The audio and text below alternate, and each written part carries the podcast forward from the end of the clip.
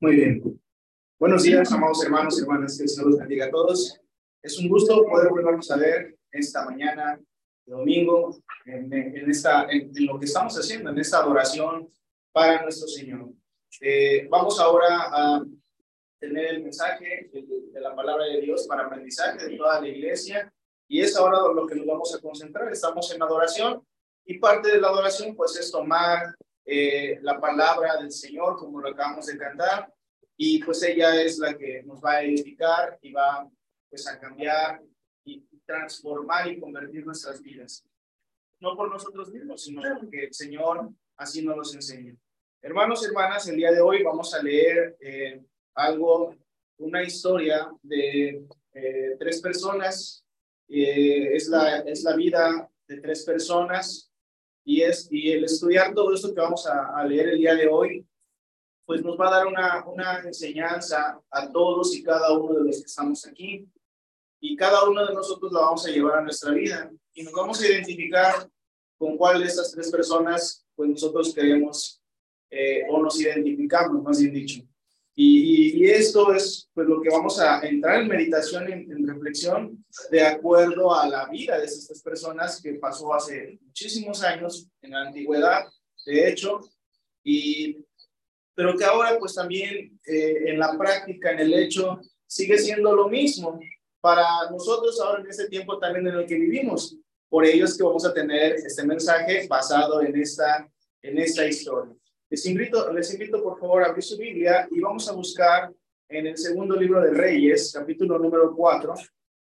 En el segundo libro de Reyes, capítulo número 4. Y ahí nos vamos a ubicar en el versículo número 8, hermanos. Vamos a leer la historia. Hay, este, se van a mencionar muchos eh, personajes, pero pues al final, reitero, ¿verdad? Nos vamos a centrar en la vida en, los hechos, la vida de tres de estos personajes que se van a mencionar a continuación, pero partimos ahí en segundo libro de Reyes, capítulo número 4, versículo número 8, y pues vamos a leer, hermanos, la palabra del Señor. Este, les invito, por favor, a, a tomar la lectura. Todos vamos a leerlo, todos los que estamos presentes, toda la iglesia, vamos a leerlo. ¿Ya lo tenemos listo? Vamos a leer entonces. Dice así la palabra del Señor. Eh, aconteció también que un día pasaba Eliseo por Sunem. Puede ser una pausa. Cuando la palabra aquí nos menciona este personaje llamado Eliseo, Eliseo era un profeta de Dios y pues él, siendo profeta de Dios, eh, pues hacía pues señales, ¿verdad? También al pueblo y, daba profeta, profecía al pueblo, ¿verdad? Palabra de Dios para el pueblo. Entonces este, este profeta llamado Eliseo, pues era un profeta en el reino de Israel. Recordar un poquito, ¿verdad? La historia que el reino fue dividido y, y el reino de, de, el pueblo de Israel fue dividido en dos partes. Una parte quedó como se conoce como el reino de Israel y otra parte como el reino de Judá. Y ambos reinos pues estaban divididos, pero tenían al mismo Dios, a Jehová. Sin embargo, pues el Señor así lo permitió, ¿verdad? Por eso tiene su explicación eh, en las historias pasadas a todo esto. Y, pero cada reino tenía un rey que pues era el que Dios permitía que estuviese reinando tanto en Israel como en Judá.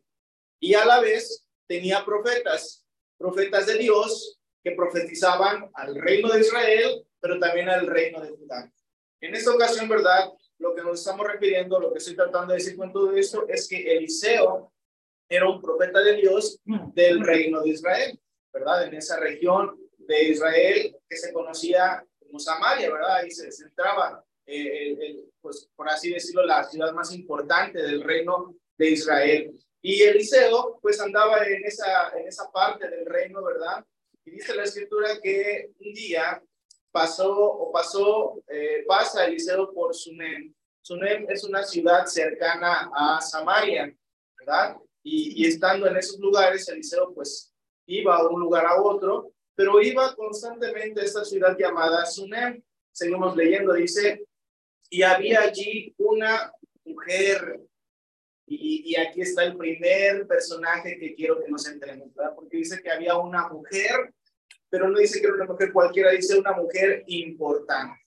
En ese lugar había una mujer importante. No nos da más detalles acerca de su importancia o por qué era importante, pero el simple hecho de entender la palabra importante, pues ya nos dice, ¿verdad? Que era una, no era una mujer cualquiera, era una mujer destacada, una mujer reconocida en ese lugar donde vivía, en Sunem. Y entonces dice la escritura que esta mujer dice que le invitaba insistentemente. Ubiquemos la vida de esta mujer. Le decíamos tres personajes. El primero de ellos es esta mujer. Eh, dice que esta mujer era muy importante en su ciudad donde vivía, pero que invitaba insistentemente a que comiese y cuando él pasaba por allí, venía a la casa de ella a comer. Eh, recordemos, ¿verdad? Que pues en esos tiempos solían viajar y caminar, peregrinar eh, las personas, pero esta mujer al ver al, profeta que no sabía o cuando ella hizo esto, nos da a entender ahorita la palabra de Dios que no sabía precisamente que era un profeta de Dios, simplemente por una buena acción como tenemos que ser eh, en nuestras obras para con todos, esta mujer lo que hacía era invitar a Eliseo y, y le decía, pasa a comer, ¿verdad? Le daba pues ese sustento, siendo una persona que no era de esa ciudad, pero esta mujer le daba un sustento y, le decía con insistencia, ¿verdad? Dice insistentemente a que comiese y cuando él pasaba por allí, pues dice la escritura que venía a la casa de ella a comer. Y esto pues ya nos habla y vamos viendo la vida de esta mujer, pues que en esa parte, ¿verdad? Tenía esa atención, hacía esta buena obra para con este hombre llamado Eliseo. Ella, vuelvo a repetirlo, pues creo que en ese momento no sabía que era precisamente un profeta de Dios por una palabra que va a decir más adelante. Versículo 9, seguimos leyendo, dice, y ella dijo a su marido, pues aquí nos da la, la, enseñanza de que tenía un esposo, ¿verdad? Era una mujer muy importante que tiene un esposo. Dice que le dijo a su marido, he aquí ahora, ahora dice, yo entiendo que este que siempre pasa por nuestra casa es varón santo de Dios. Ahí es donde reconoció, ¿verdad? Que le estaba haciendo un bien, no a cualquier persona, no a cualquier forastero, no a cualquier persona que fuera pasando, sino que ella reconoció en la manera de ver, no sé, de escuchar, de hablar de Eliseo, que era un hombre de Dios, ¿verdad? Y ello, pues se lo compartió a su esposo, ¿verdad? Porque hablando ya en el matrimonio, pues vemos que, pues yo puedo ver que tenían una buena relación con su esposo y eh, en esa parte de el comunicar y platicar con su esposo, le dijo esto, ¿verdad? Dice, yo entiendo que este que siempre pasa por nuestra casa es varón santo de Dios. Y hasta ahí, hermanos, pues, ¿qué vemos en esta mujer? Pues cosas buenas, ¿no? vemos cosas que pues son ah, eh, cosas buenas que debemos de tener y replicar cada uno de nosotros en sus buenas acciones.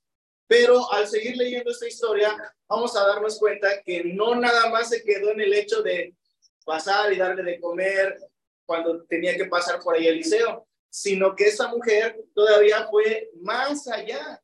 No, no, no se quedó limitada a esa obra nada más, que era una muy buena obra, darle el sustento al profeta de Dios, darle un hospedaje quizás, pero esta mujer, por algo dice la escritura que era muy importante, ¿verdad? En ese lugar donde vivía.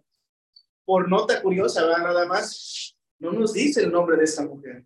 Es un nombre que no tenemos, ¿verdad? Solamente una mujer de ese lugar en aquel tiempo. Pero seguimos leyendo, hermanos, versículo 10 dice, y, y, y, le pidió a su esposo algo. Esta mujer, fíjense, salió de ella de su corazón y le dice en el versículo 10, yo te ruego que hagamos un pequeño aposento de paredes, ¿sí? Y pongamos allí cama, mesa, silla y candelero para que cuando él viniere a nosotros se quede en él. Entonces era frecuente la visita de Eliseo a ese lugar y cada vez que pasaba, pues le invitaba con insistencia que pasase a comer, lo hacía, pero en ese afán de querer ayudar, y vamos viendo los mensajes, ¿verdad?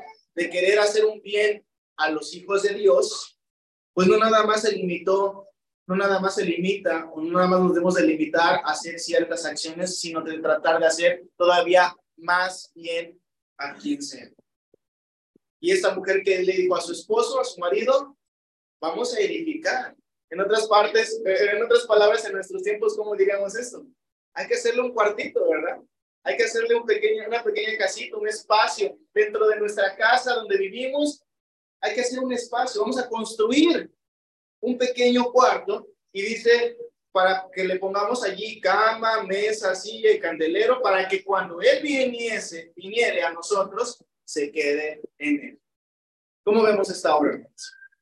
Es algo muy bonito, ¿verdad? Esa buena intención de querer eh, hacer algo más, una buena intención que eh, todo lo que hagamos, hermanos, no pasa desapercibido para el Señor. Nuestras obras no pasan desapercibidas para el Señor. Y lo vamos a estar leyendo con el ejemplo de este primer caso de esta mujer, que no dice su nombre, sino simplemente que era una mujer. Dice ahí el título, Tsunamita. O sea, sé que vivía en esa ciudad de Sunem. Entonces, se lo dijo y su esposo pues pudo haberle dicho que no, pudo haberle dicho que sí, pero dice la palabra de Dios, cuando uno obra bien, pues Dios bendice también, ¿verdad? Dice el versículo 11, y aconteció que un día vino él por aquí y se quedó en aquel aposento y allí durmió. Se habla de Eliseo, ¿verdad? Que finalmente nos resume con el que sí lo hicieron, ya estaba el, el, lugar preparado y llegó ese día y ahora Eliseo se encontró que ya no iba a estar en casa, sino que le habían reservado un espacio acondicionado. Y dice la escritura que se quedó allí. Hermanos, ¿cómo nos sentimos cuando nos hacen un bien? Pues bien, bonito, ¿verdad? Nos sentimos todos a gusto, contentos. Y, y, y todo esto, hermanos, cuando le hacemos un bien a los hijos de Dios, no pasa desapercibido para el Señor, sea quien sea sea entre nosotros como hermanos o sea de las personas de afuera del mundo que le hagan un bien a usted, no pasa nunca nada desapercibido para el Señor. Y bueno, en ese sentido, ¿verdad? Eh, Eliseo, pues en un agradecimiento y correspondiendo a estas buenas acciones que estaba haciendo esta mujer por iniciativa de ella, porque había un varón que era un hombre, ¿verdad? Su esposo, su marido, pues ella era la que tenía la, la, la, la, intención de hacer las cosas. Las compartía con su esposo, su esposo la apoyaba, pero al final de cuentas eran sus obras de ella para con este profeta llamado Eliseo. Y dice el versículo número 12, entonces, ¿qué hizo Eliseo? Dice, entonces dijo a Giesi, y esa es la vida de la segunda persona que queremos que analicemos. ¿Sale? Estamos viendo de la mujer y ahora ya estamos viendo a otro personaje y aquí nos dice su nombre. Dice Giesi. ¿Quién era Giesi? Dice su criado. ¿El criado de quién? De Eliseo. Es decir, Eliseo tenía un acompañante, un criado, un siervo, pues un asistente, alguien que estaba apoyándole.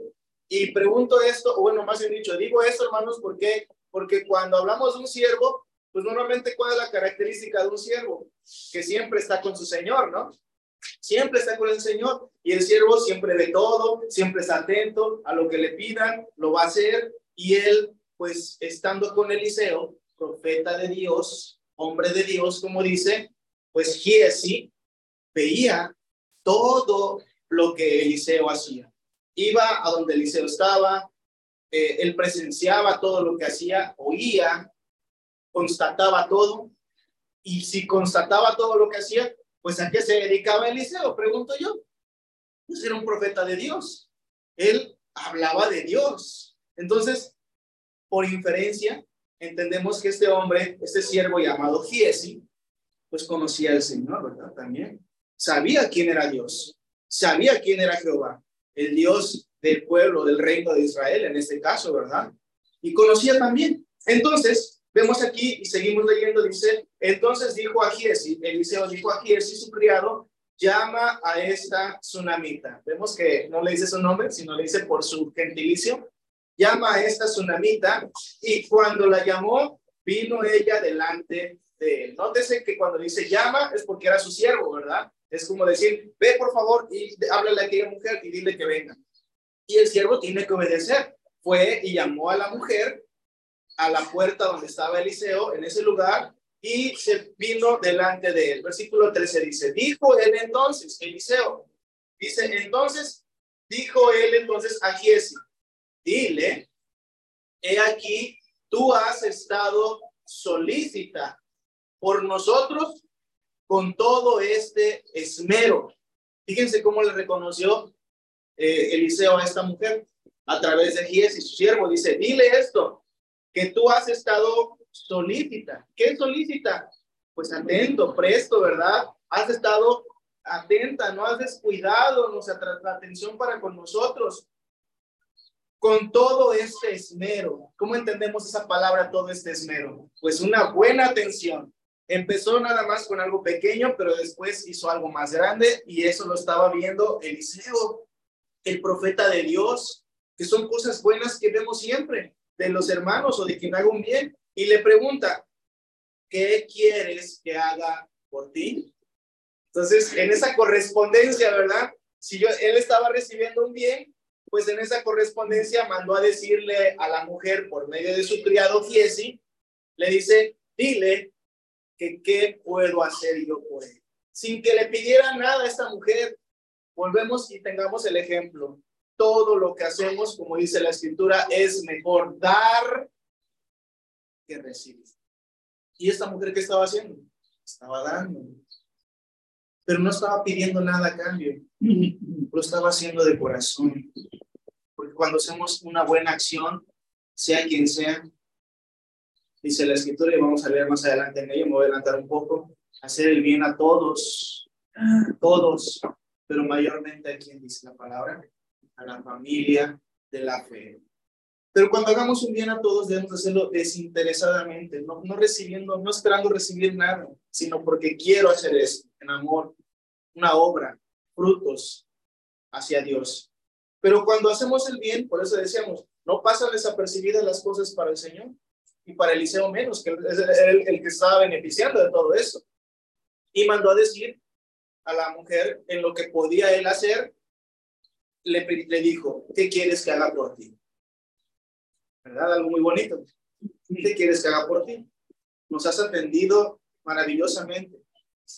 ¿Qué quieres que haga por ti? Y le sigue preguntando, dice, ¿necesitas que hable por ti al rey o al general del ejército?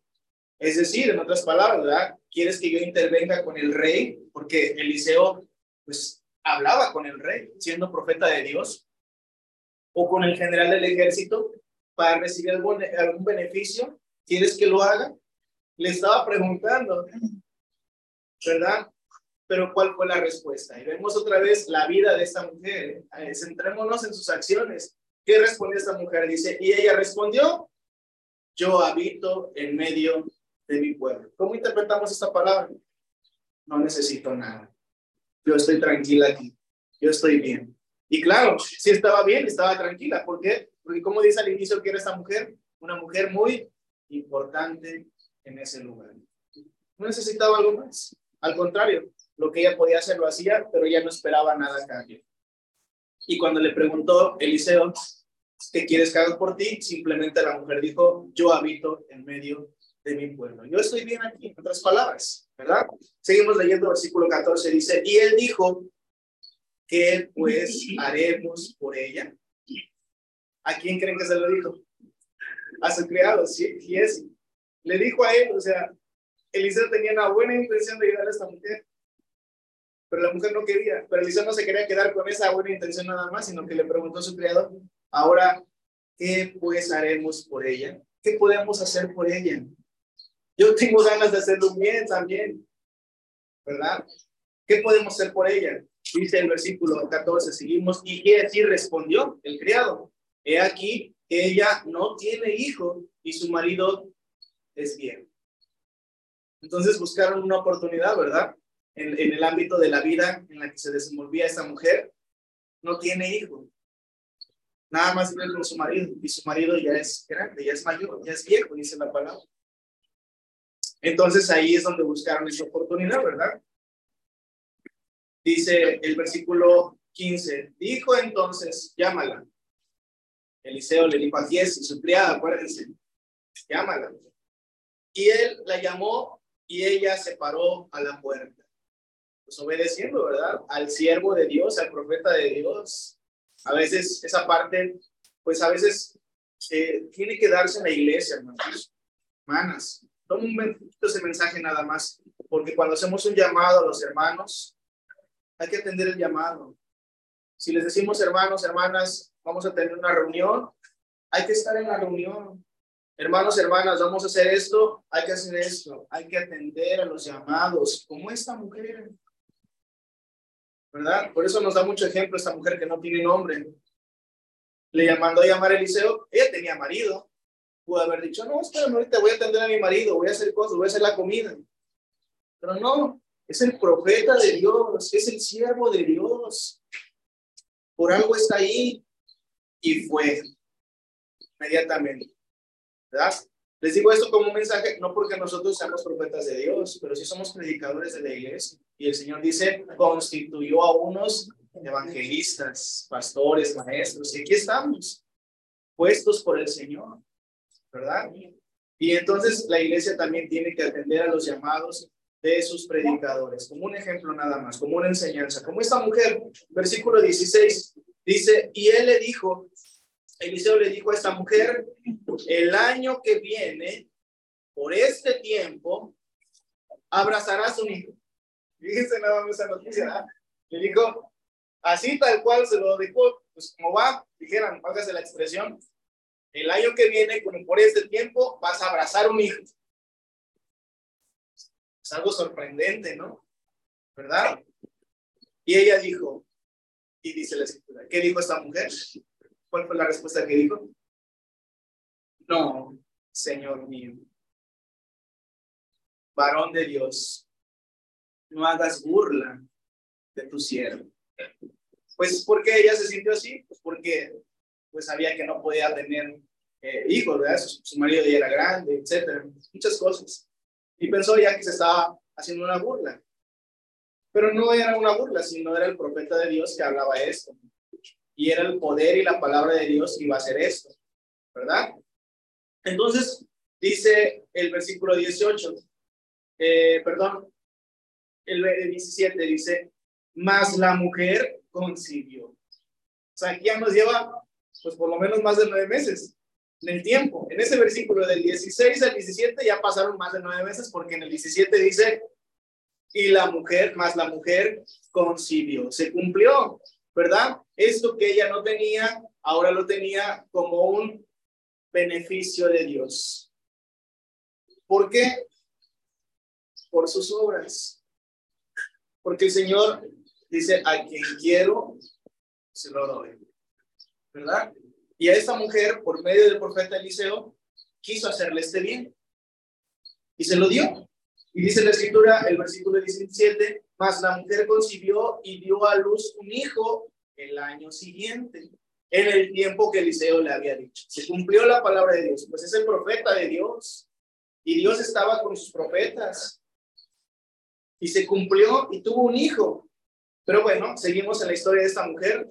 Dice, eh, y 18, y el niño creció, entonces ya nos habla de que pasó más tiempo, ¿verdad? No, sé, no, no es una historia eh, pues continua, así, seguidita, sino que van pasando lapsos de tiempo, porque dice que nació y creció el niño.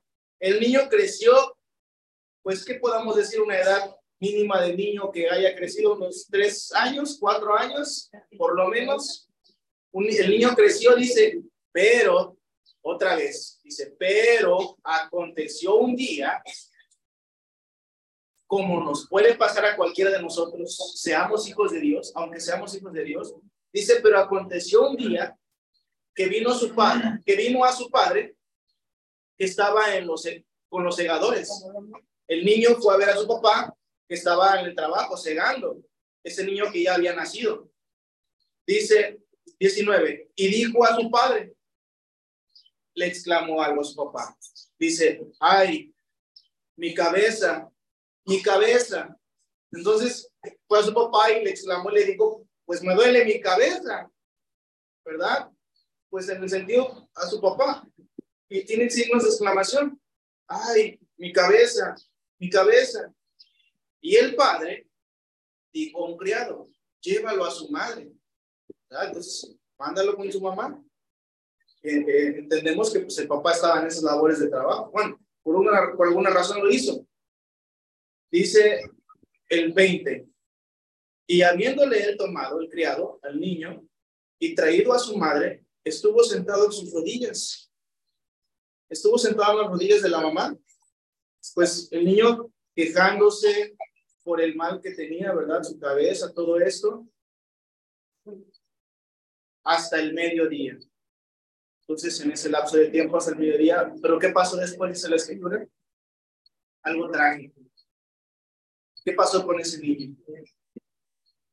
Murió.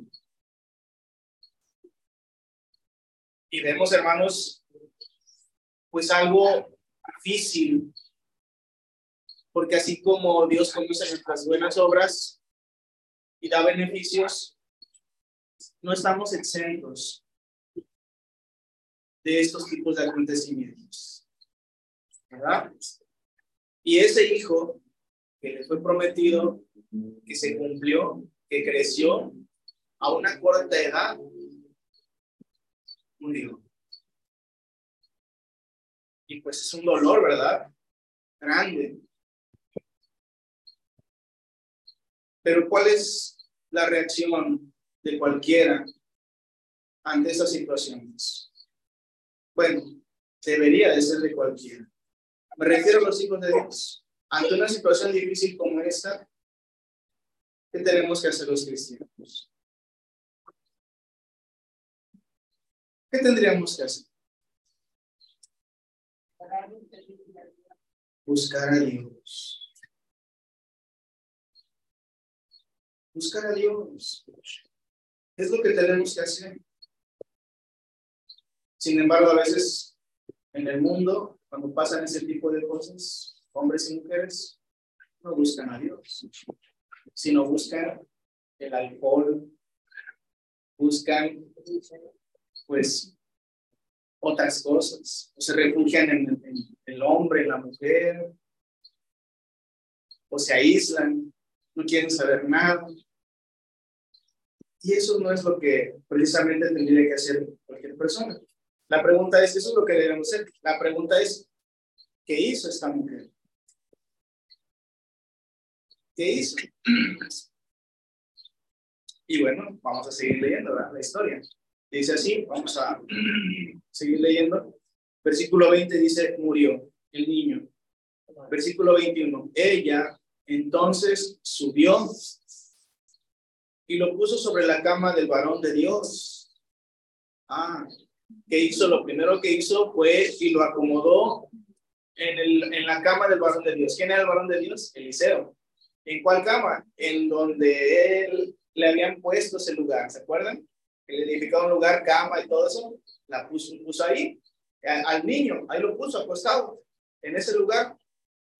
Dice, y cerrando la puerta, se salió fue a dejar al niño en la cama y fue y se salió. ¿A dónde se salió esta mujer? Dice la escritura, llamando luego a su marido, nótese que estaba pues sujeta a su marido, ¿verdad? En ese sentido.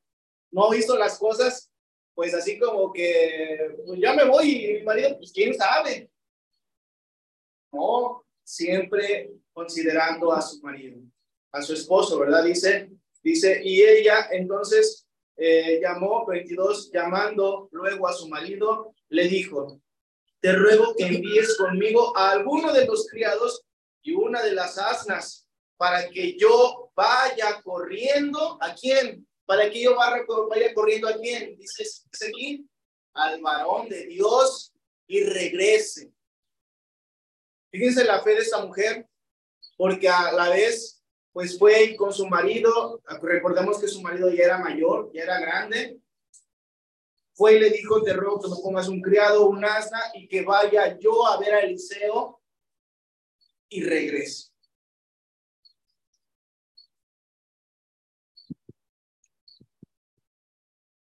Versículo 23 dice, él dijo, ¿para qué vas a verle hoy?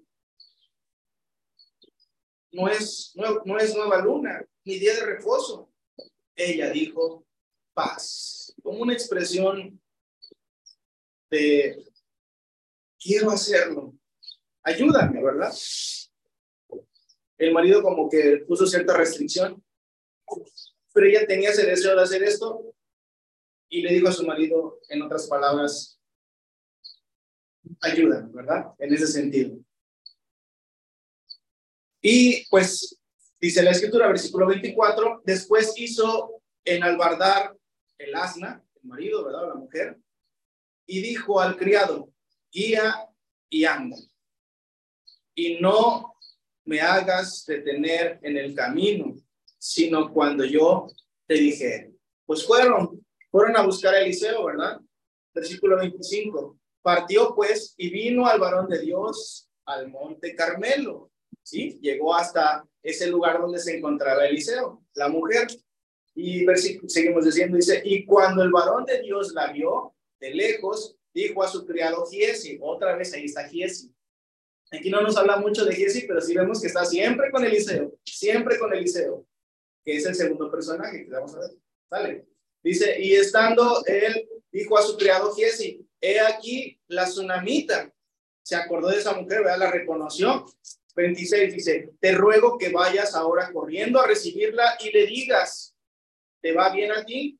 ¿Le va bien a tu marido y a tu hijo? Y ella dijo, bien, hasta cierto punto, ¿verdad? 27 dice, luego que llegó a donde estaba el varón de Dios en el monte, se asió a sus pies.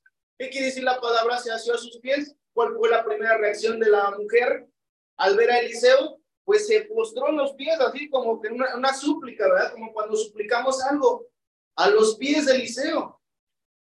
Y pues a la vez eh, puede entenderse como una acción buena, mala, no adecuada, pero bueno, vamos a ver qué nos dice la palabra de Dios. Dice, eh, luego que el 27, que llegó a donde estaba el varón de Dios en el monte, se asió a sus, de sus pies y se acercó Giesi, se acercó Giesi a la, a la mujer, ¿verdad?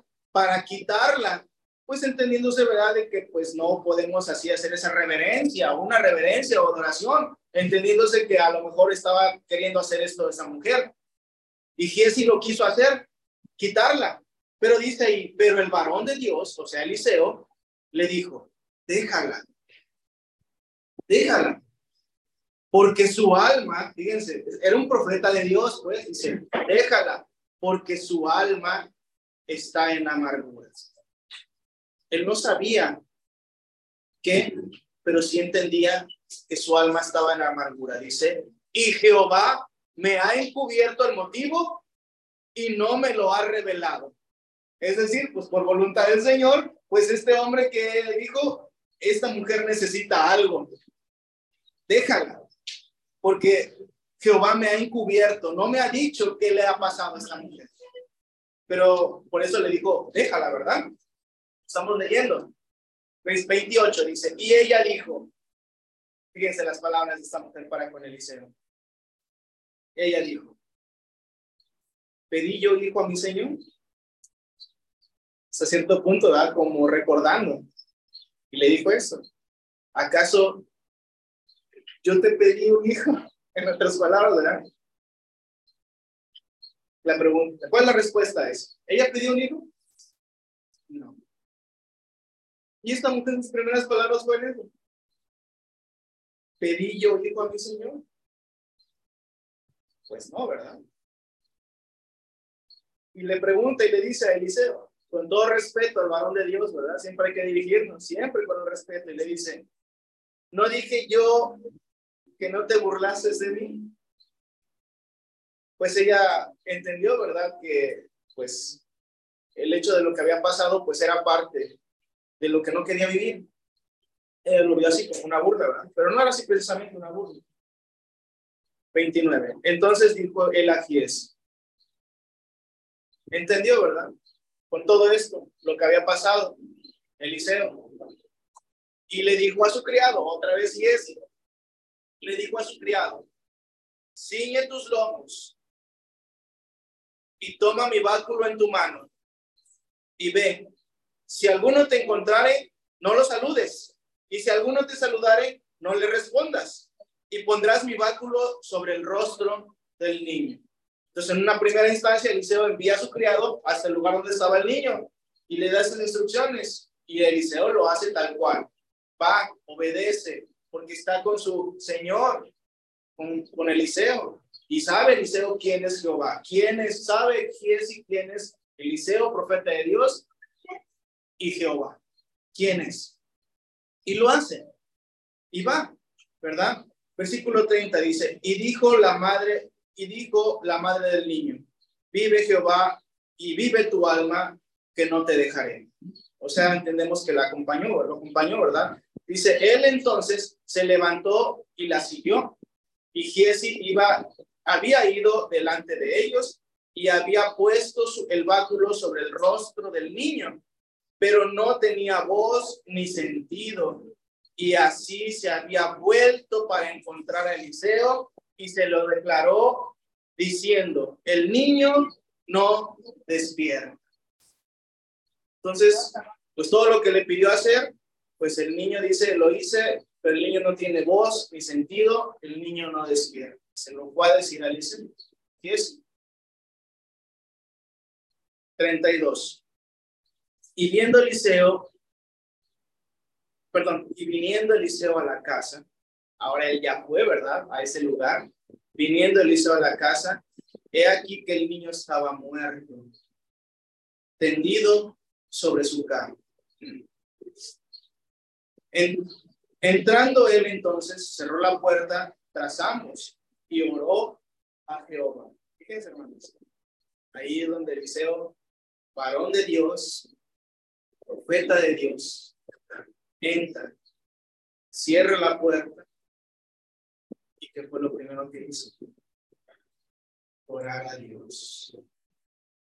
Por eso, hermanos y hermanas, esto que se está haciendo, la importancia de la oración. Por eso no menospreciemos nada de lo que hagamos en la congregación. Porque aquí están los ejemplos. Si yo sé que es importante orar, pero no puedo orar, pues entonces, ¿cómo le voy a hacer? Si yo sé que es importante orar por lo que estoy leyendo, pero oro de una manera no adecuada, entonces, pues, ¿cómo voy a corregir eso? Pues con enseñanza. Y aquí está nuestro hermano enseñando. Nosotros somos siervos de Dios también. Nosotros hacemos estas cosas sin recibir nada a cambio, porque lo hacemos por amor al Señor y a la iglesia. Nosotros no recibimos sueldos, no recibimos una gratificación, una bonificación de nada. Lo hacemos por amor a Dios, por amor a la iglesia, a los hijos de Dios.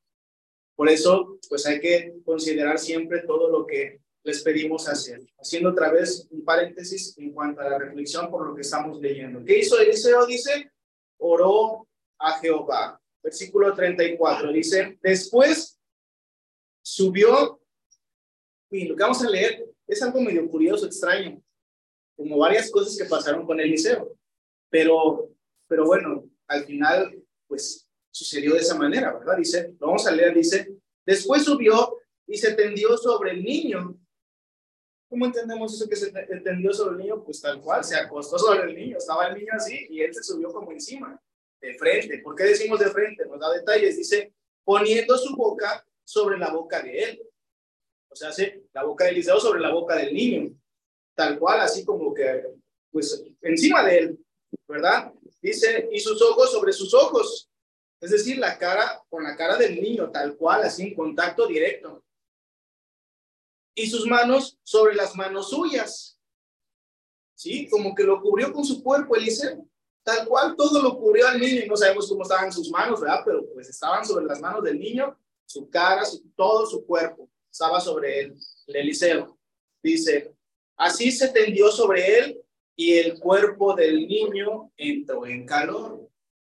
Y nos dice nada más que entró en calor, ¿verdad? Hubo una, un porqué de todo esto. 35, seguimos leyendo, dice así, dice, volviéndose luego, se paseó por la casa a una y otra parte. ¿Qué hizo Eliseo? Se paró, ¿verdad? Y se paseó por la casa de una u otra parte. Eso es algo que él estaba haciendo, tal cual. Y después subió y se tendió sobre él nuevamente y el niño estornudó siete veces. Pues después de todo esto, ¿verdad? Que hizo Eliseo, se tendió sobre el niño y el niño dice, estornudó siete veces y abrió sus ojos. Vemos esta maravilla. Abrió sus ojos. Volvió a vivir. Por Dios. ¿Verdad? Entonces llamó el a y le dijo, llama a esta tsunami. Y él la llamó y entrando ella, él le dijo, ¿qué le dijo? Toma tu hijo. Qué bonito, ¿verdad? Qué maravilla tan grande. Y cómo Dios, en esos momentos difíciles, pues Dios da un consejo, De todas las cosas, de acuerdo a su voluntad. No quiere decir que esto va a pasar para pues, todos los casos, ¿verdad? Porque si la voluntad del Señor es de que ese, ese niño tenía que volver a vivir, pues Dios tiene propósitos y lo hizo. Pero ahora donde no, pero pues Dios conoce por qué las cosas siempre, ¿verdad? De acuerdo a su voluntad. Y en esta, en esta ocasión, pues la voluntad de él fue pues que este niño volviera a estar con su madre, con su padre, ¿verdad? Dice el versículo 37, y así que ella, y así que ella entró, se echó a sus pies y se inclinó a tierra y después tomó a su hijo y salió. Vemos esa historia, hermanos. Entonces, la primera, la, la historia de esta mujer que nos da mucha enseñanza, ya lo leímos. Y pues bueno, por eso decíamos, vamos identificándonos de acuerdo a la situación en la que nos encontremos, con qué historia de quién queremos estar. Estamos pues mencionando la de la primera, la mujer. El segundo personaje del cual estamos hablando es de Giesi. ¿Qué nos dice de Giesi? Pues no mucho, solamente hasta el momento que era un siervo, ¿verdad? Y que era un siervo fiel, un siervo que ahí estaba, que si le decía Eliseo, ve, él iba, que tal cual estaba con Eliseo todo el tiempo. ¿Vemos algo en Giesi ahorita? No lo vemos. Ninguna maldad, nada, nada, absolutamente nada. Bueno, hasta ahí es donde vas. Pero vamos a seguir hablando más de Giesi. Sin embargo, se va a atravesar el tercer personaje, que también quisiera que tomáramos el ejemplo, sobre todo pues quienes están aquí y que no son parte de la iglesia del Señor aún como el caso de este hombre que vamos a leer, es el tercer personaje. Pasamos al capítulo número 5, ahí en, el segundo libro de Reyes, vamos a adelantarnos al capítulo 5, versículo número 1. Vamos a seguir leyendo la historia que se vincula y es continua con lo que estamos estudiando. Segunda de Reyes 5.1, dice así, eh, vamos a leer una nueva historia, eh, pero con el mismo personaje, con Eliseo, con Giesi ya no se habla de la mujer aquí, pero sí se habla del tercer personaje que vamos a tomar enseñanza. ¿Sale? Vamos a leerlo. Dice así. Segundo libro de Reyes, capítulo 5, versículo 1. Dice así. Naamán. Ahí está. Naamán es el tercer personaje del cual pues vamos a tomar ejemplo, ¿verdad? Y, mi reflexión también. Naamán dice, nos da la descripción, general del ejército del rey de Siria. Ah, cuando nos dice eso, entonces Naamán no era del pueblo de Dios. Naamán pertenecía a otro pueblo. ¿Cuál era otro pueblo? ¿Cuál era otro pueblo según esto? Siria. Él le servía al rey de Siria, no al rey de Israel, no al rey de Judá. Por lo tanto, Naamán era un extranjero, ¿sí? No conocía a Jehová. Él conocía a otros dioses, pero aquí nos habla la historia de este hombre, Naamán, del ejército de Siria, Dice era general, o sea, un general pues es un hombre importante del ejército, no era un hombre cualquiera, era un hombre importante del ejército de Siria, desde en ese momento, ¿verdad? Del rey de Siria. Dice, era varón grande delante de su señor. O sea, así como aquella mujer, era un personaje importante en ese lugar, en Siria, ¿verdad? En el reino de Siria. Dice, y lo tenía en alta estima. El rey de Siria tenía en alta estima a su general, pues entendemos pues porque él era muy útil en el, en el ejército, en las guerras, ¿verdad? Dice, porque por medio de él había dado Jehová salvación a Siria. Cuando leemos estas partes del Antiguo Testamento, hermanos, vemos a veces cómo el Señor permitía y estaba ayudaba a otros pueblos que no eran del pueblo de Dios. Otro que se me viene a la mente, pues son los medos, los persas, ¿verdad? También como Dios ayudaba a esos reinos, generales, reyes, y bien algo, ¿verdad? Pero bueno, aquí nada más nos dice que por medio de el general Naamán, pues Dios había dado salvación a Siria, pero había algo en Naamán. Además de, su importancia que dice la última parte, era este hombre valeroso en extremo. Era valeroso Naamán, valeroso en extremo, pero ¿qué había en Naamán? ¿Qué tenía? ¿Qué dice la, la parte final?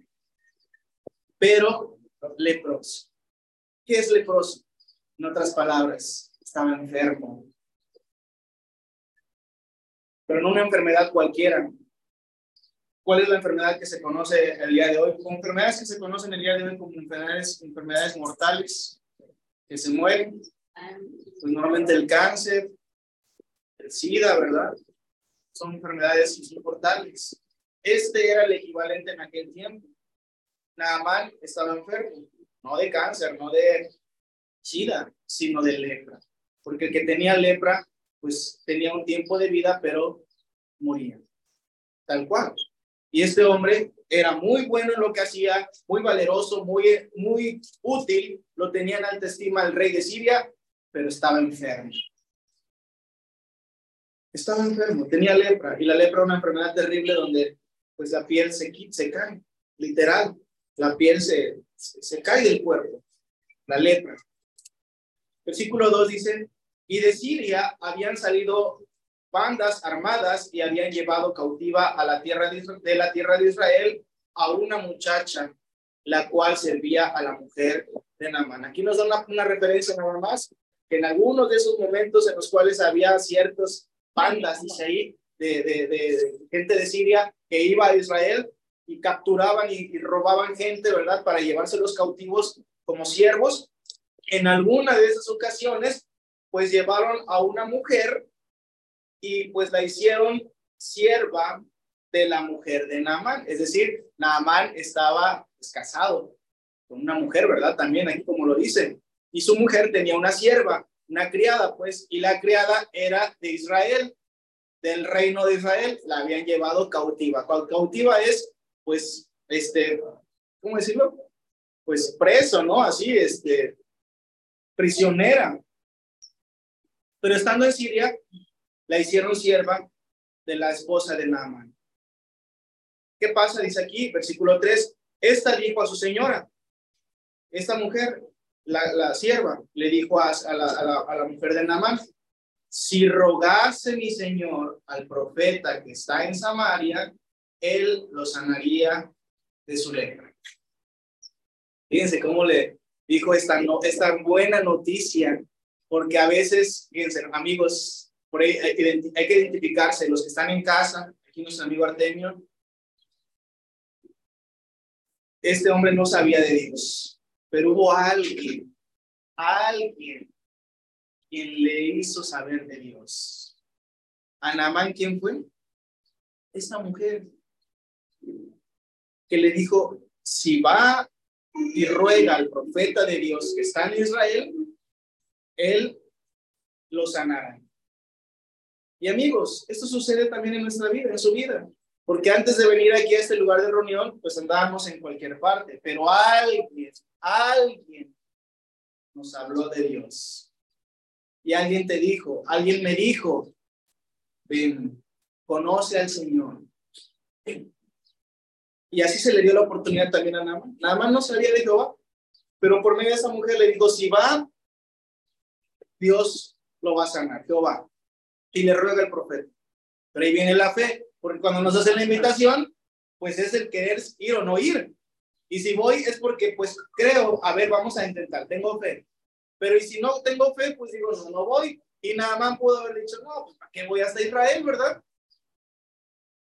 Yo aquí me quedo, es más, a lo mejor tenemos mejores médicos aquí. ¿Para qué voy a buscar allá? Pero no fue así. Entonces entró fe en Naamán. No se conoce como fe en la antigüedad, ¿verdad? Pero creyó en Dios, creyó esta palabra. Vamos a seguir leyendo, dice.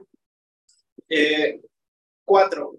entrando Naamán a su señor, perdón, sí, entrando Naamán a su señor, o sea, ese Naamán fue el rey de Siria y entró a, a verlo, le relató diciendo, así ha dicho una muchacha que es de la tierra de Israel. Y le dijo el rey de Siria, anda, ve, y yo enviaré cartas al rey de Israel. ¿Por qué dijo eso el rey de Siria a Porque lo estimaba mucho. Y el rey de Siria no se lo puso y le dijo, ve, ve. En otras palabras, Naamán al presentarse con el rey, pues él como que le pidió permiso. ¿Puedo ir? Porque era su señor, era su rey. Porque Naamán quería ir. Pero el rey que puso que dijo, ve. Y ahí está Dios obrando o no. Eh, porque Dios es el que da la oportunidad. Cuando de veras uno tiene la intención, el corazón de acercarse a Dios, Dios abre los caminos. Y Naamán quería ir a Israel, pero no podía irse, ya me voy, y sin decirle al rey, porque era su general. Entonces se presenta ante el rey y le dice, Señor, esto ha pasado. Y el rey obra a Dios. ¿Y que le dijo? Es más, va más allá siempre el Señor, porque no es el rey, es Dios, acuérdense, Dios obra en todo. ¿Qué más le dijo el rey? Te voy a escribir una carta para que se la presentes al rey de Israel. Como una carta de recomendación, ¿verdad? Seguimos leyendo. Entonces dice, salió pues, el 5, salió pues él llevando consigo 10 talentos de plata y seis mil piezas de oro y 10 mudas de vestidos. Es más, no tan solo se fue y le dijo, ve, no tan solo le dijo el rey, este, lleva estas cartas y preséntate al rey Israel, sino que lo llevó cargado. ¿Cargado de qué? Dice, de dinero, ¿verdad? Le dice, llevando consigo 10 talentos de plata y seis mil piezas de oro. Es llevaba oro y plata, pues. Pero no poquito, mucho. Y 10 mudas de vestidos. Pues entendemos ropas nuevas, para presentar a quien tuviera que presentárselas, al rey o a quien sea, como presentes, regalos. Y así se fue Naaman hacia Israel. ¿A buscar a quién? Al hombre de Dios, al varón de Dios, a Eliseo. Pero aunque iba buscando a Eliseo, pues ¿a dónde lo mandó el rey de Siria? Pues al rey. Tú preséntate con el rey de Israel. Y hay que obedecer a las autoridades, pues también, ¿verdad? En cuanto a cosas que nos, nos piden, porque son nuestros jefes. Entonces, ese versículo 6, tomó también cartas para el rey de Israel que decían así, que decía la carta, cuando lleguen a ti estas cartas, sabe por ellas que yo envío a ti mi siervo Naamán para que lo sanes de su lepra. Eso decía la carta que le mandó el rey por medio de Naamán para que se presentaran con todos los presentes que llevaban. Versículo 7 dice, luego que el rey de Israel leyó las cartas, allá nos dice que llegó Naamán y ya estaba con el rey de Israel, se presentó con él, leyó las cartas, rasgó sus vestidos y dijo, soy yo Dios que mate y dé vida para que éste envíe a mí a que sane un hombre de su lepra. Pues rasgó sus vestidos el hecho de decir, pues yo quién soy, ¿verdad? Dice, ¿acaso soy yo Dios que era el, Dios era el rey de Israel conocía a Dios. ¿Acaso soy Dios para que mate y dé vida? Para que éste envíe a mí que sane yo y que sane un hombre de su lepra.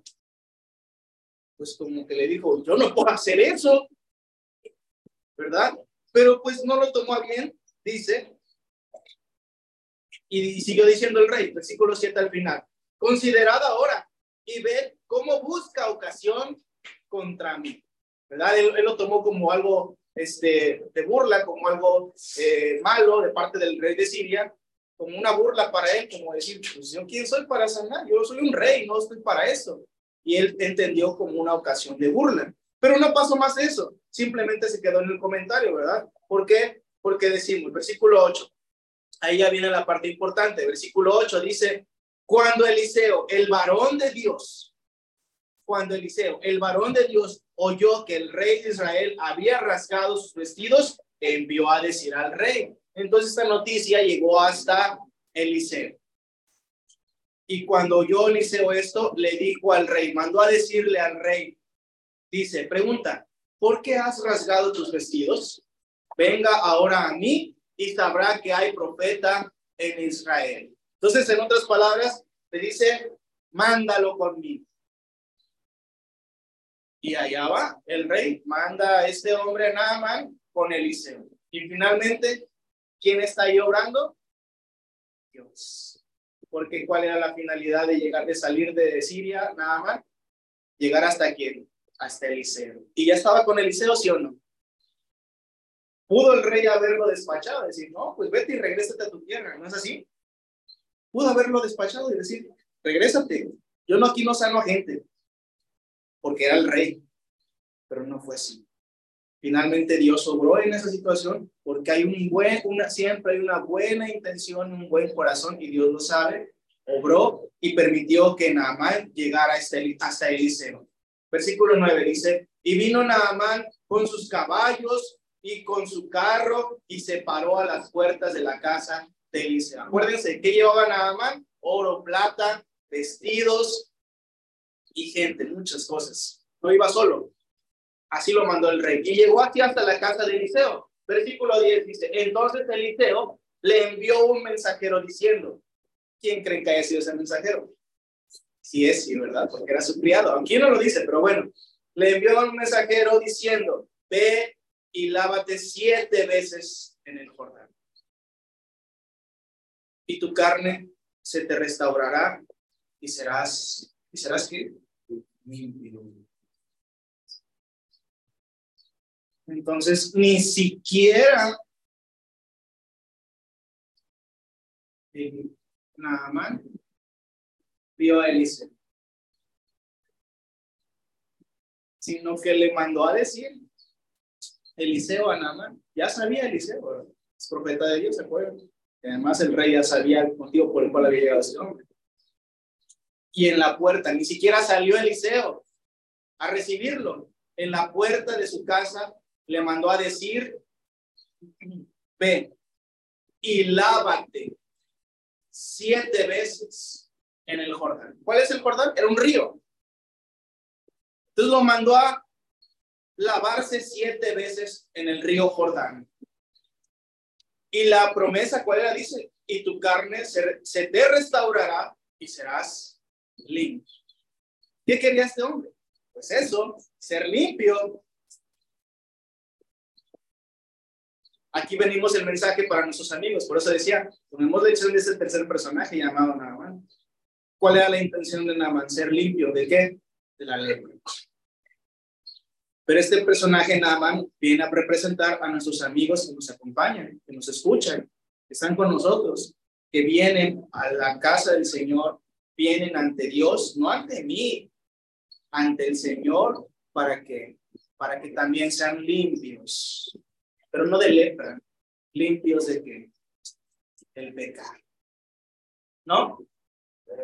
¿No necesitamos ser limpios del pecado? Y para que Naamán fuera limpio de la lepra, ¿qué le pidió hacer Eliseo? ¿Qué le mandó a decir Eliseo? Veis, y siete veces. Pero ahora, en este mensaje para nosotros, ¿qué nos pide el Señor hacer para ser limpios del pecado? Ve y Sumérgete. ¿Cuántas veces? ¿Siete? No, una sola. Sumérgete en el agua, sal y vas a salir del agua y vas a ser, ¿qué? Y a ese acto, ¿cómo le llamamos? El bautismo. Vemos, hermanos, cómo Dios obra en estas cosas. Por eso les pedimos a los amigos que hagan esto, que también se sumerjan en el agua para que sean limpios, no de la lepra, sino del pecado. Y Naaman, bueno, en este caso Naaman, pues es lo que tenía que hacer, pero ¿cuál fue la reacción de Naaman? A veces, pues así reaccionan nuestros amigos que, que nos escuchan. No veces obedecemos a la primera vez. Ay, o sea, ¿por qué tengo que hacer esto? O sea, es muy rápido. ¿Ya? ¿Tan rápido? Y ponemos pretextos, no traigo ropa, ¿qué va a decir mi familia? es la primera vez que vengo aquí, ya me quieren que me bautice. Yo creo que, yo sí creo que debo de bautizarme, pero pues como que es muy rápido todo. Ponemos pretextos y pretextos y pretextos y pretextos. Y nada más no fue la excepción, ¿verdad? Vamos a leerlo. dice el versículo 11, y Naamán se fue, ¿cómo se fue? Dice la escritura, enojado. ¿Cómo que se fue enojado? ¿Por qué? Porque habría de enojarse. No hizo un viaje tan largo y se fue enojado. O sea, ni siquiera pidió hablar con Eliseo, sino que se regresó e iba enojado. ¿Y enojado qué es?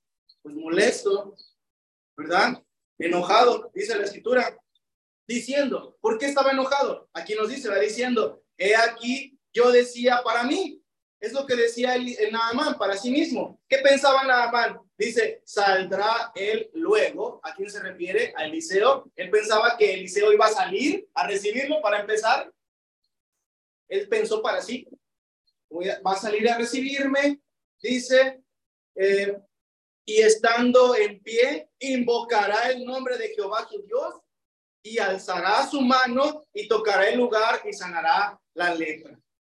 Entonces él pensaba que iba a pasar esto, que iba a salir este Eliseo, lo iba a ver, iba a invocar el nombre de Jehová, iba a alzar las manos y con ese poder de Dios iba a tocar su herida e iba a sanar. Esto es lo que pensaba que iba a pasar. Pero como no pasó eso, no pasó eso, ¿cuál fue la reacción de Eliseo? Se enojó. Perdón, gracias, La reacción de, de Naamán, ¿cuál fue? Se enojó porque no pasó así como él quería. ¿Y eso qué mensaje nos da?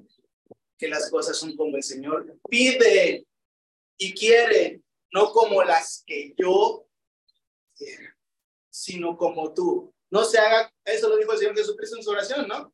No se haga como, como a mí, como informe a mí, sino como tú, Señor, como a ti.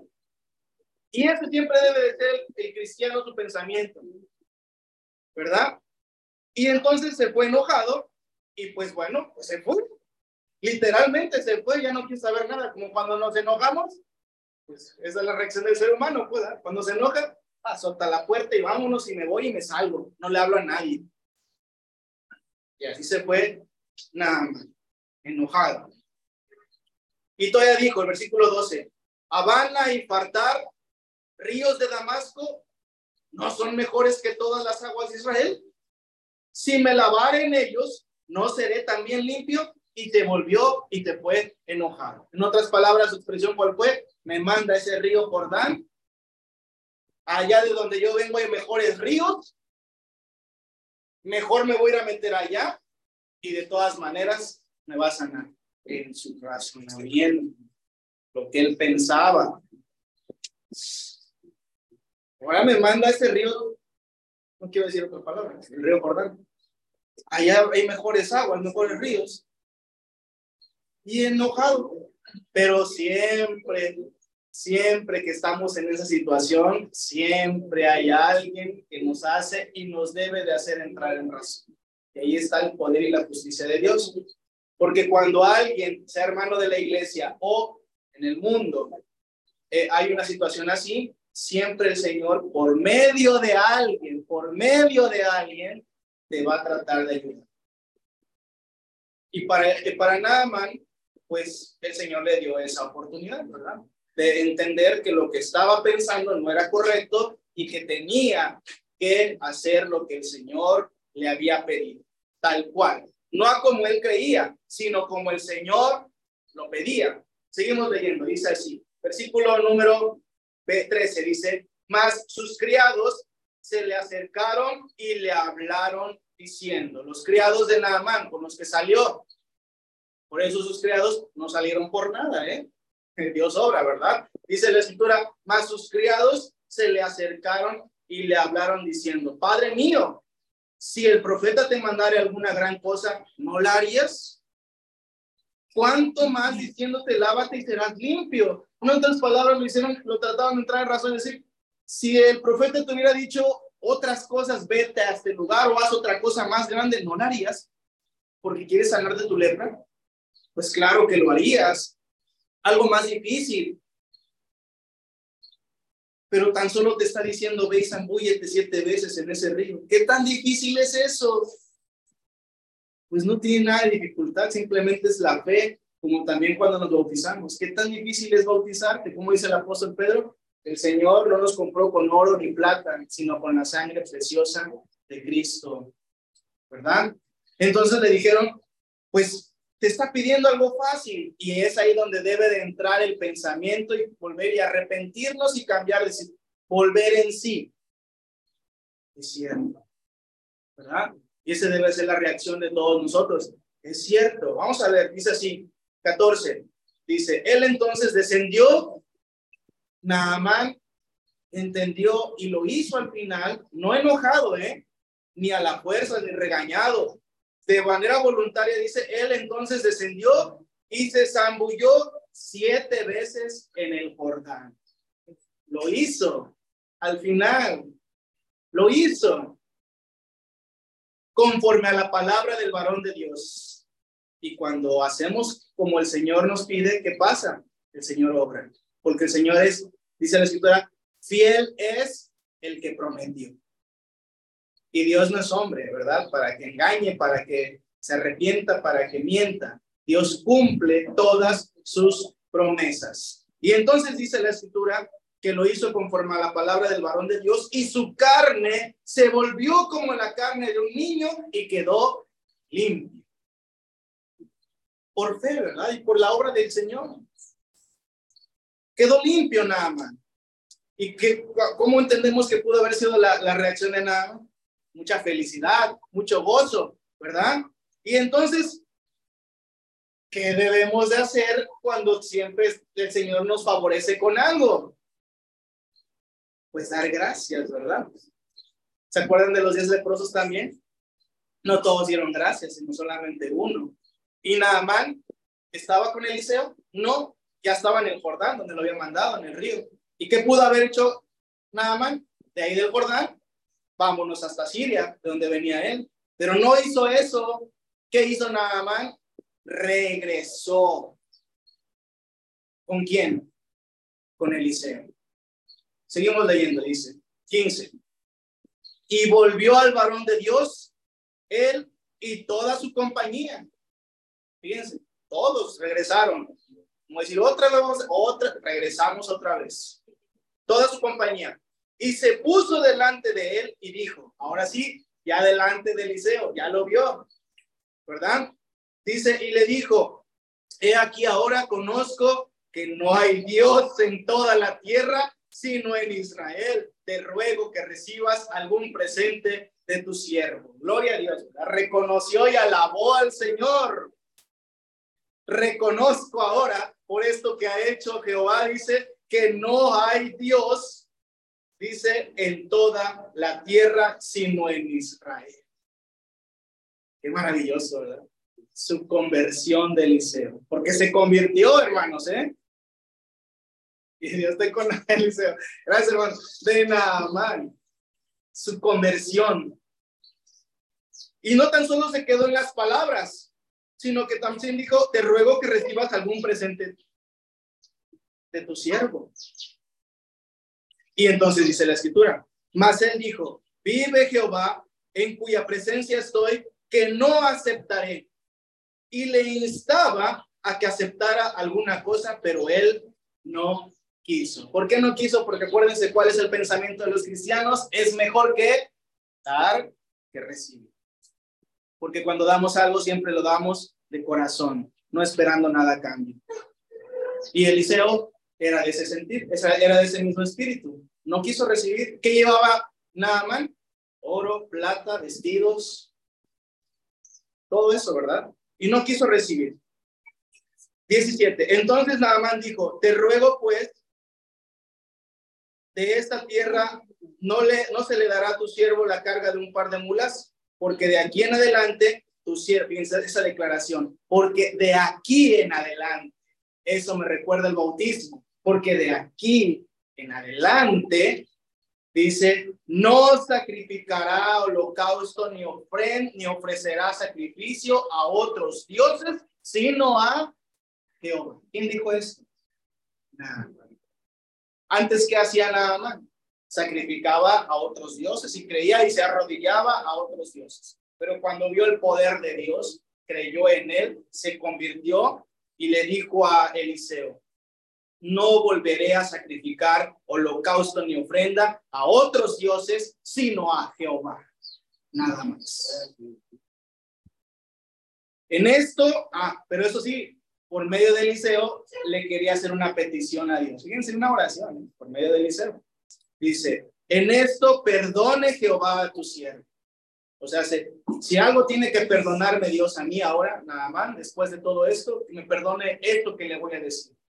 Dice, eh, que cuando mi señor el rey entrare en el templo de Rimón para adorar en él y se apoyare sobre mi brazo, si yo también me inclinare en el templo de Rimón, cuando él, cuando haga tal, Jehová perdone en esto a tu siervo. Es decir, cuando yo acompañe a mi rey a que él adore, él se va a apoyar en mí, yo también voy a inclinar, pero yo me voy a inclinar no porque ya voy a adorar. Pero si en algo lo interpreta mal el Señor, que perdone, perdone esto. Ya no me estoy inclinando hasta ese Dios. ¿Ven? Esa parte, hermanos, la conversión, ¿cómo es? ¿Cómo es delante del Señor? Seguimos leyendo porque vamos a entrar a la parte final. Dice, y él le dijo, ve en paz. Cuando le dijo, ve en paz, en otras palabras, así como digas, ¿verdad? Se va a hacer. El Señor te va a perdonar. Eso Él sabe que no lo vas a hacer ya con la intención. Ve en paz. Se fue pues y caminó como a media legua de tierra. ¿Hasta aquí vemos algo? Hasta aquí termina lo de Naaman la historia de Naamán y la historia de esa mujer. Pero ¿quién nos falta? Giesi.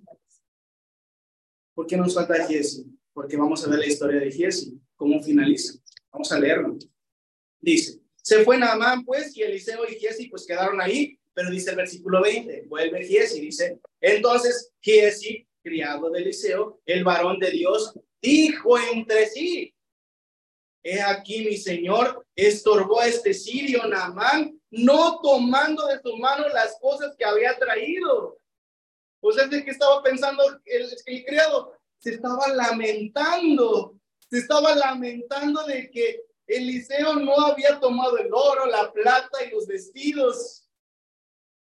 Y se lamentó.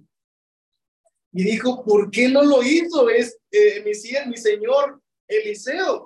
Pero no tan solo se quedó en un pensamiento, sino que ya entró codicia, Satanás, la codicia en el corazón de Giesi, que sabía quién era Eliseo, que conocía a Jehová, y entró y dejó entrar a Satanás en su corazón. ¿Por qué? Porque no tan solo se quedó en el pensamiento, sino que hizo una promesa. Blasfema, yo lo digo. Pero al final lo dice así. ¿Qué dijo? La parte final del 20 dice, vive Jehová, que correré yo tras él y tomaré de él alguna cosa. Prometió delante de Dios que iba a ir tras Naamán y que iba a tratar de obtener algo. El Señor conoce nuestras obras y nuestro corazón, así como el de Giesi, el de Naamán y el de la mujer que no tiene nombre. Hizo esta promesa y lo hizo, hermanos. Vamos a ver, dice el 21. Y siguió Giesi a Naamán, y cuando vio Naamán que venía corriendo tras él, se bajó del carro para recibirle y dijo, ¿a todo bien? Pues Naamán no sabía nada, ¿verdad? Y reconoció a Giesi, que era el siervo de Naamán, de, de Eliseo, y lo vio de lejos y, pues le preguntó, le dijo, ¿está todo bien? Una pregunta normal, ¿verdad? Porque lo venía siguiendo. ¿Está todo bien? 22 dice, y él dijo, bien, mi señor, Ahora, fíjense, ahí va la mentira, el pecado de la mentira. Le dijo, bien, todo está bien, pero luego dijo, mi Señor, o sea, Eliseo, me envía a decirte, he aquí vinieron a mí en casa, eh, a, mí en esta hora del monte de Efraín, dos jóvenes de los hijos de los profetas. Te ruego que les des un talento de plata y dos vestidos nuevos. La pregunta es, ¿era cierto eso? Hoy le dijo eso a Naaman. Y a veces eso es lo que se dice. Y, pues entre hermanos, cuando alguien me dice algo, ¿a qué estamos obligados? A creerlo, ¿no es así? Y Naamán se lo creyó, pero él ya estaba obrando con una malicia, y y Naamán limpia su corazón, pues le dijo, ok, está bien, si lo pide Eliseo, como debemos de creerles a todos los hermanos todo lo que nos dicen, porque no debe de haber mentira en los hermanos. Y así sucedió. 23 dice, dijo Naaman, te ruego que tomes dos talentos. Y le insistió, o sea, Naaman le insistió, y ató dos talentos de plata en dos bolsas y dos vestidos nuevos, y lo puso todo a cuestas a dos de sus criados para que lo llevasen delante de él. Es más, no le digo, llévatelo tú, te voy a dar mis criados, ellos lo van a llevar a, Eliseo. Y allá van. 24. Y así que llegó a un lugar secreto. Otra vez, mentiras, secretos, ocultos. Y llegaron a un lugar secreto. Él lo tomó de la mano de ellos y lo guardó en casa. Luego mandó a los hombres que se fuesen. Es decir, no llegaron a la casa de Eliseo. A un lugar secreto, ahí guardó todo y despidió a los criados. Y ya. Parece que no pasó nada, ¿o sí? Pues parece que no, todo está bien a los ojos de los hombres. Entonces dice, 25, eh, ya vamos a terminar. Y él entró y se puso delante de su señor. Normal, ¿eh? Pues él llegó con Eliseo, todo está bien aquí, normal. Él ya tenía lo que quería y pues todo normal. Y se sentó, se puso delante de su señor y Eliseo le dijo, le preguntó, ¿de dónde vienes? Y así, otra mentira más, ¿verdad? Le pregunta, ¿de dónde vienes? Y es Eliseo, a su criado. Y él dijo, tu siervo no ha ido a ninguna parte. ¿Hemos otra vez la mentira? ¿Ya cuántas, cuántos pecados ya lleva este hombre? Que no desconoce a Jehová. Para más, Naamán, que desconocía a Jehová, tuvo temor de él después. Y este hombre, conociendo y estando con Eliseo, no tenía temor. Y todavía le dice, yo no he ido a ninguna parte. 26. Él entonces le dijo, ¿no estaba también allí mi corazón cuando el hombre volvió de su carro a recibirte? ¿Qué le estaba diciendo con esto? Yo estaba ahí cuando tú fuiste y Naamán volvió a ti y te recibió le declaró que él sabía, ¿verdad? Por medio de Jehová. Y le hizo una pregunta para meditar, le dice, si es, es tiempo de tomar plata y de tomar vestidos, olivares, viñas, ovejas, bueyes, siervos y siervos. ¿Es tiempo de hacer eso? ¿Necesitamos hacer eso? Pero bueno, todo pecado trae una consecuencia. Por eso siempre nos invitamos en la iglesia a quitarnos toda especie de, como la palabra dice. Finaliza esta lectura y la lección que estamos leyendo con este último versículo. ¿Qué dice el último versículo? Dice Naaman, por tanto, la lepra, perdón, dice Eliseo, por tanto, la lepra de Naaman, ¿qué va a pasar? Dice, se te pegará a ti ¿Y a quién más? Y a tu descendencia. ¿Por cuánto tiempo dice? Para siempre. Y salió delante de él leproso, al momento, al instante, blanco como la nieve. ¿Por qué dice blanco como la nieve? Porque la característica de la lepra era que se ponía la piel blanca y después se caía. ¿Vemos? Reconocimos la historia de esos tres hombres, ese es el la vida de la mujer que no tiene nombre, de Naamán y de Jesús. ¿Qué podemos meditar de todo esto? Muchas cosas, hermanos. Porque Jesús viene a ser como cualquiera de nosotros, que está con el Señor, pero por una situación de pecado, después ya no estamos con el Señor.